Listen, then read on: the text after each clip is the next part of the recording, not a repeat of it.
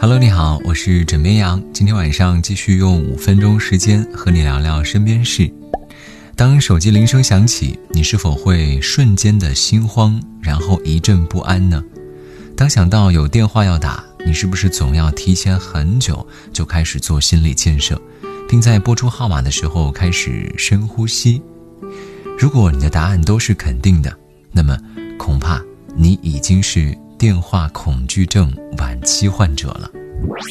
据报道，一九九三年，光是英国就已经有了超过二百五十万人患有电话恐惧症。不知道此刻你是不是也在为这件事情烦恼呢？别怕，今晚帮帮你。想要克服接电话恐惧症，就要知道抵触电话的原因到底是什么。首先一点就是电话的强制性。电话要求你全神贯注，不能分心。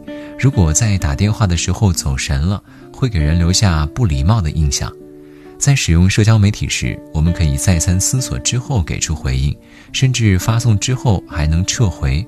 但是电话没有这样的容错空间。第二点就是不愉快的电话沟通经历了。很多人恐惧打电话之前经历过被拒绝、被批评等不愉快的经历。特别是对方为相对重要的社交对象，比如说客户、领导等，当电话接通时，对方的状态是我们很难感知的。如果对方正在生气、不方便通话、存在误会，都会加剧我们对打电话的恐惧。而如果想要改善电话恐惧症，不妨试试这样做：首先，停止自我苛责，凡事多从积极角度看，对自己形成客观的自我评价。不要过分的指责自己，接纳自己的缺点，不断鼓励自己，形成良好暗示。然后就是提高应对技能，比如打电话前做好充分准备，打好草稿，列好提纲。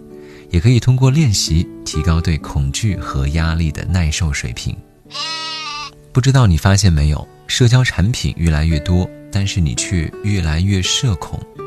我们可以在微信上跟不熟的人谈笑风生，可是走出房门却没法在电梯、楼道跟同事、邻居自然的 say hello。其实现在大多数的社恐人还并没有达到病理性的程度，但是这样的社恐也应该制止了。首先就是克服自卑，树立信心。如果处处都想高人一筹，这种不切实际的期望会造成巨大的心理压力。反而无法正常和人交往，而此刻你要做的就是反思：我就是害怕和别人打交道的观念。想想一些例外，比如说在某些场合我也挺能说的，或者某次我表达了自己的观点，收到了他人的认可，这样都可以帮助自己树立信心。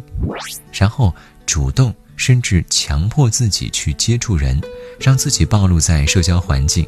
有目的、有步骤地降低焦虑反应，鼓励自己坚持到焦虑缓和位置，使自己逐渐地适应。